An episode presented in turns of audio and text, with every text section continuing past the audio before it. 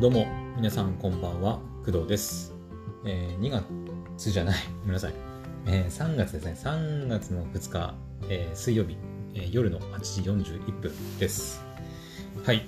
えっ、と、今日の夜は、えーちょっとね、ゲーム関係のお話をしようかなと思います。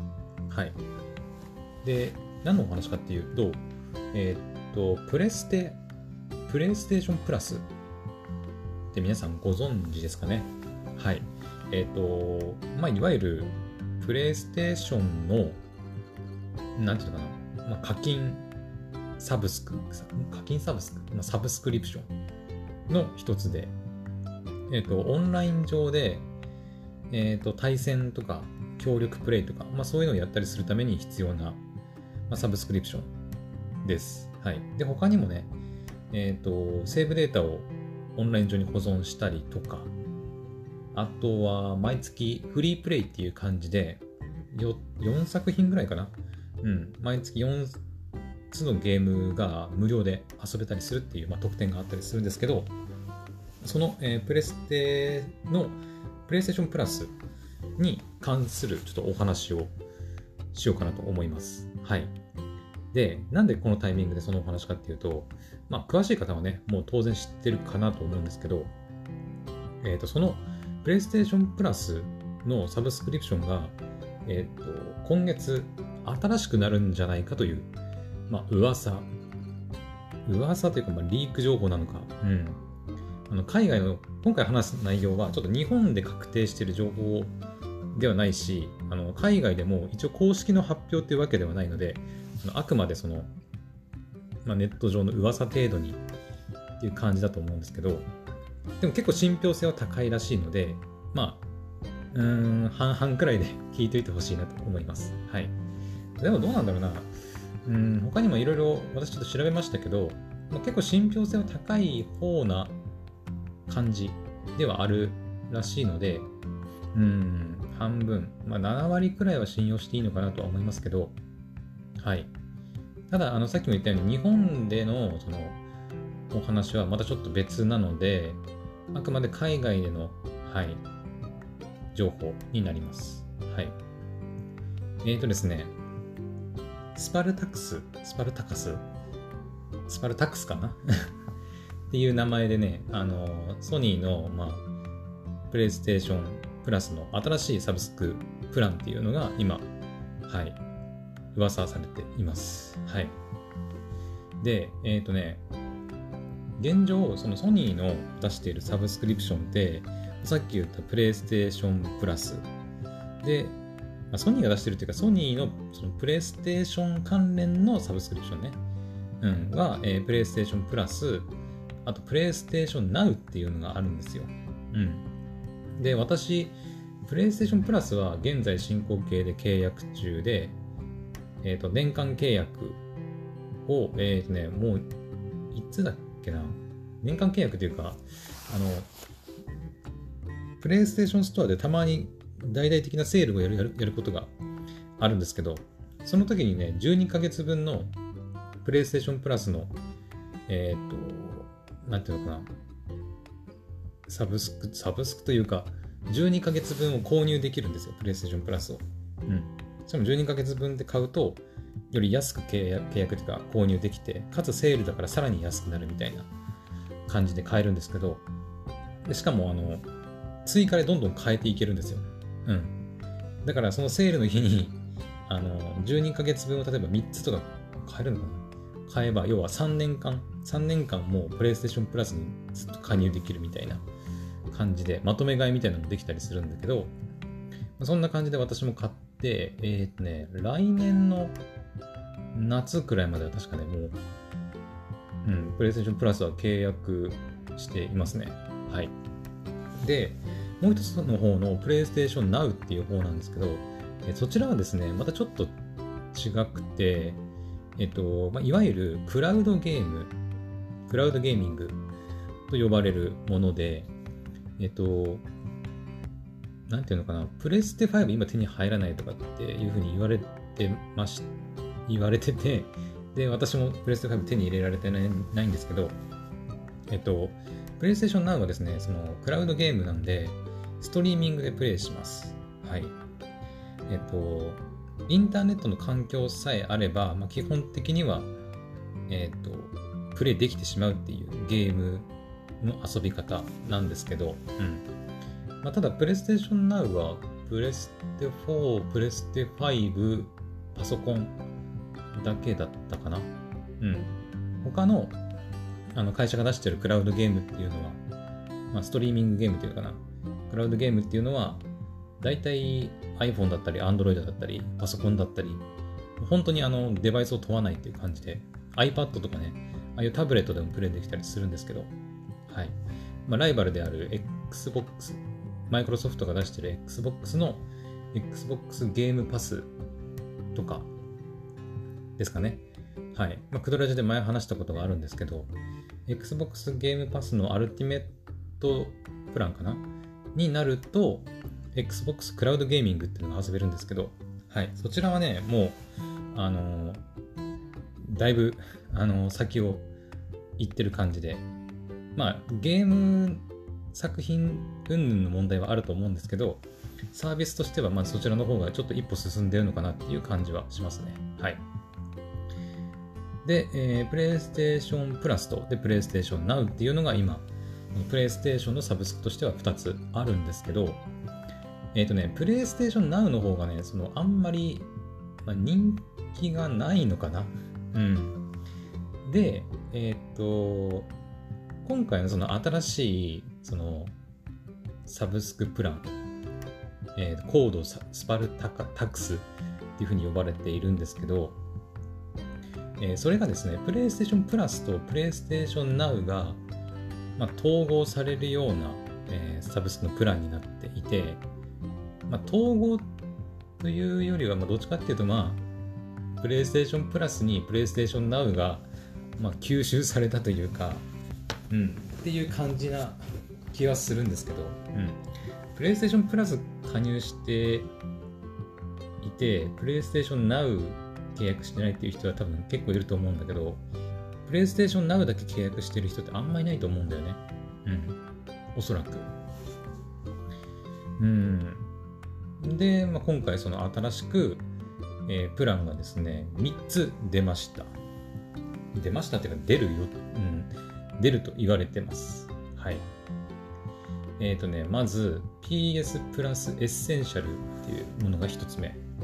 で、こちらはですね、月額10ドル。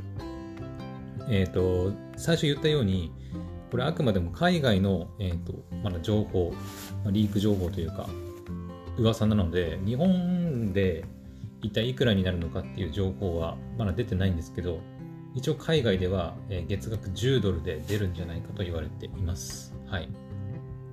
で、この PS プラスエッセンシャルっていうのは、えっ、ー、と、いわゆるこれまでのプレイステーションプラスと、まあ、同じものらしい。うん。だから、これまでのプレイステーションプラスをそのまま継続したいっていう人は、プレス PS プラスエッセンシャルを契約すればまあいいっていう感じかな。うん。だからフリープレイ、だから無料で遊べるゲームが毎月提供されたりとか、あと、データのお預かり、セーブデータのお預かりとか、多分オンラインでの対戦、協力プレイみたいな、そういうのができるのが、まあ、PS プラスエッセンシャルだと思います。はい。まあ、日本円でいくらぐらいになるんだろうね。うん。なんか現状、日本のそのプレイステーションプラスの価格っていうのは、海外と比べるとちょっと安いのかな？確か。はい。なので、まあ、今回10ドルってなってますけど、うん、まあ、少し安くなるのかもね。が1000円いかないぐらいかな。うん、プレイステーションプラス、エッセンシャルがね。はい。で、次。えっ、ー、と、プレイステーション、あ、PS プラスエクストラ。ここからが新しいやつだね。うん。PS プラスエクストラっていうのがあって、でこちらは月額13ドル。だから大体プラス400円ぐらいなのかな。うん。って感じで。で、これは、えっ、と、さっきの PS プラスエッセンシャルのまあ、毎月のフリープレイに加えて、えー、ゲームカタログっていうのが入手できるみたいです。はい。で、このゲームカタログっていうのは、えっ、とね、何百作品、何百作品もの、えー、過去のゲーム作品、ん？違うな、何百もの、えーとまあ、過去に発売されたプレイステーションのゲーム作品をダウンロード可能にしたものみたいです。はい。で、この作品っていうのがどどんな作品になるかっていうと、えー、プレイステーション Now で、えー、配信されてた作品を、なん違うな。プレイステーション Now のダウンロード対応タイトルをプレイステーションプラスに組み込むというふうに予想されているらしい。うん。まあだからプレイステーション Now で遊べた作品が、まあ、ゲームカタログとして、えー、ダウンロードして遊べるようになるっていう感じかな。うん。だからこれは単純にだから、プレイステーションプラスとプレイステーションナウが単純に合体しただけのものかな。うん。最初のプレイステーションプラスエッセンシャルはプレイステーションプラスのみ。で、PS プラスエクストラは PS Now のダウンロード対応タイトル。だからダウンロードに対応してないタイトルは遊べないってことか。うん。私はあんまりプレイステーション Now 遊んだことないんで、前にね、プレイステーション Now の無料期間的なものだったかな ?100 円で遊べるだったかな、うん、ちょっと1週間か1ヶ月とか忘れたんだけど、くらい遊んだことはあるんだけど、それくらいしか遊んだことないくて、もう全然契約もしてないんですけど、うん。おそらくダウンロードできるタイトルとダウンロードできないタイトルっていうのがあって、ダウンロードに対応したタイトルだけ、まあ、遊べるっていうのが多分この PS プラスエクストラなんじゃないかな。はい。で、えー、最後。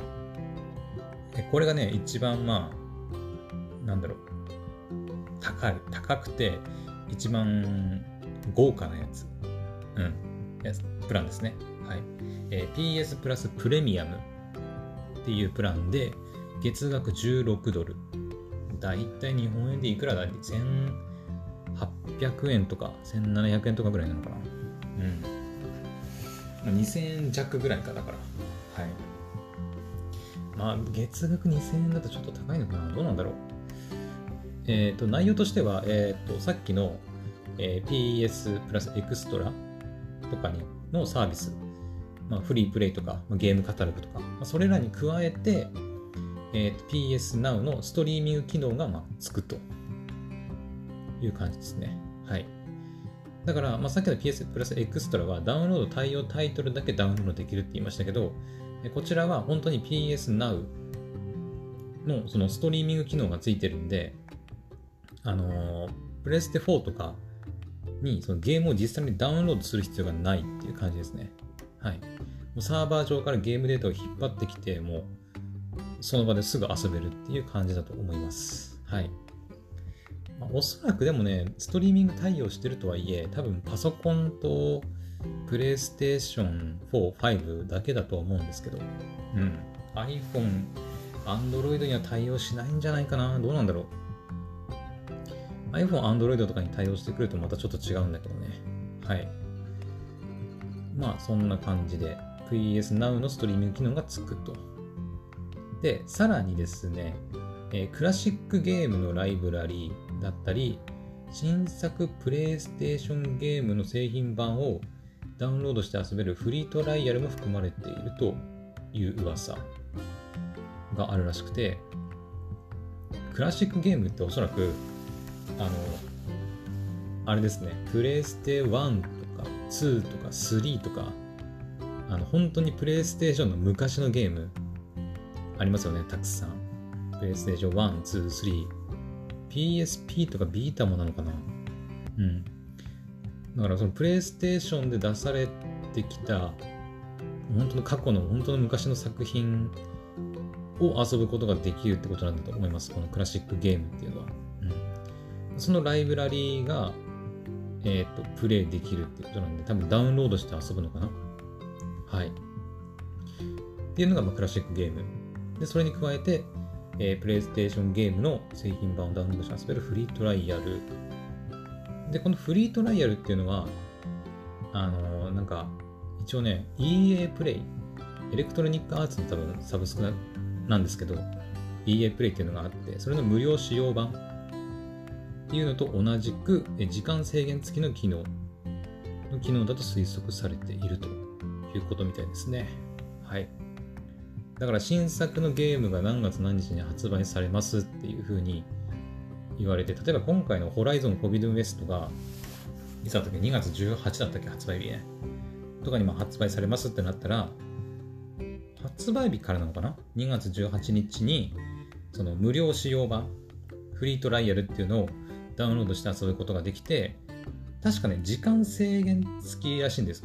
例えばね、10時間だけプレイできるとか。うん。だからまあ体験版に近いっちゃ近いのかな。うん。製品版ではあるんだろうけど、まあ時間制限がついてるから、うん、最初の10時間だけ遊んでみることができるっていうプランが、プランっていうかそういうのがついてるというのがプレイステーションプレミアムですね。はい。まあだから結局、まあ新製品も買えってことなんだろうね。うん。全部遊びたかったら買ってくださいねっていうことだと思います。はい。その Xbox のね、ゲームパスっていうのは、ライバルのね、マイクロソフトが出してる Xbox のゲームパスっていうのは、結構ね、えっ、ー、と、本当の新作のタイトルも、そのクラウドゲーミングとかゲームパスとかで、本当に遊べたりとかするらしくて、まあ、そこまではさすがにね、ちょっとソニー側としてはできなかったってことなのかな。はい。うん。ソニーのプレイステーション部門トップは、ファーストパーティーのゲームは莫大な開発費がかかっているから、さすがにそれを定額ゲームサービスに含めることができないというふうに言ってたみたいですね。うん。ほんとすごいよね。そう考えると、マイクロソフトの Xbox ゲームパスのやつって。うん。Xbox ゲームパスに入ってると、本当にだから新しく発売されましたって出た瞬間にゲームパスに入ってるだけでもう遊び放題の作品として入ってるんで、もうすぐ遊べるっていう感じらしいんですよ。私ちょっと加入してないんでわかんないんですけど、うん。さすがにそれはソニー側はできないっていう感じかな。それができたらね、もう最高だったんだけどね。うん。ねえ。まあ、プレイステーションでもう独自に出してる作品、それこそホライゾン・コビドン・ウエストとか、グランツーリスモ7とか、まあ、ああいったタイトルが本当に発売日と同時に遊び放題になるんだったら最高のサービスだったけど、まあ、ちょっとそこまではいかなくて、うん。PS プラスプレミアムだと、えー、っと、PS プラスエクストラまでのサービスに加えて PS Now のストリーミング機能、クラシックゲームライブラリ、フリートライアルっていう感じですね。うん。えー、クラシックゲームの中身は初代プレステや PS2、PS3 や PSP などが含まれているとされました。えー、現行のハードウェアで遊ぶのが難しい。もしくは、プレイステーション独占で Xbox 陣営での移植は考えにくいタイトルが含まれているだけに、ラインナップによってはゲーマーから絶大な支持を集めるかもしれないと。うん、だから昔の、なんだろうね、私が好きだったゲームとかあるかな？なんだろうな、昔好きだったゲーム。プレステ2とか。私、プレステ2から結構本格的にゲームやり始めたかな、世代的には。プレステ1は遊んだことあるけど、んまり記憶にないかな。子供の頃ちょっと親が持ってるのを触らせてもらったぐらいで。うん。プレステ3とかで言うとなんだろう。PSP は結構なんか記憶にあるな。それこそ、あの、モンハンセカンド G とかね、PSP で遊んだの記憶ありますね。うん。PSP のソフトは今でも持ってます。はい。だから掘り起こせば多分ね、いろいろ出てくるんだと思うんだけど、結構 PSP でね、あの、ギャルゲーやってたね。うん。あの恋愛シミュレーションゲームやってましたね。だから、今ね、最近その Twitch でゲーム配信とかも始めたので、だからプレステのサブスクがこう新しくなってクラシックゲームプレイできるようになったらそれこそ昔のねギャルゲーとかもゲーム配信できたりとかするんじゃないですかねね結構幅広がるなっていう気はしますねはいまあ、そんな感じで3つの、えー、新しいサブスクプランが、まあ、出るんじゃないかと言われている状況です。はい。で、最初にも言ったけど、あくまでもその、なんていうの、えっ、ー、とね、まあ、有名ななんかリーク者とかなんかそういう人の情報なのかなうん。あくまで可能性っていう状態なんで、公式発表ではないっていうところをちょっと念頭に置いて、はい、今回の話は聞いてほしいなと思います。はい。うん。今ね、ちょっといろいろ私もゲーム配信する上で、あのー、結構、次どのゲーム配信しようかなっていうのを考えたりとか、はい。もういっそのことスマホのゲーム配信しようかなとか思ったりもしてて、ちょっとね、Xbox のゲームパスなんかもちょっと検討しているんで、ここに来てね、プレイステーションが新しいサブスクを出すっていうことで、お、マジかってなってね、いるんですけど、はい。いや、楽しみですね。日本でいくらぐらいになるのかっていうのが、まあ、非常に重要になってくるかなと思うんですけど、はい。まあ、3月中には何かまた情報が出そうなんで、はい。まあ、首を長くしてね、待とうかなと思います。はい。それでは、えー、今日の夜の配信はここまでにしたいと思います。はい。また次の、次じゃない、明日か。明日の配信でお会いしましょう。おやすみなさい。バイバイ。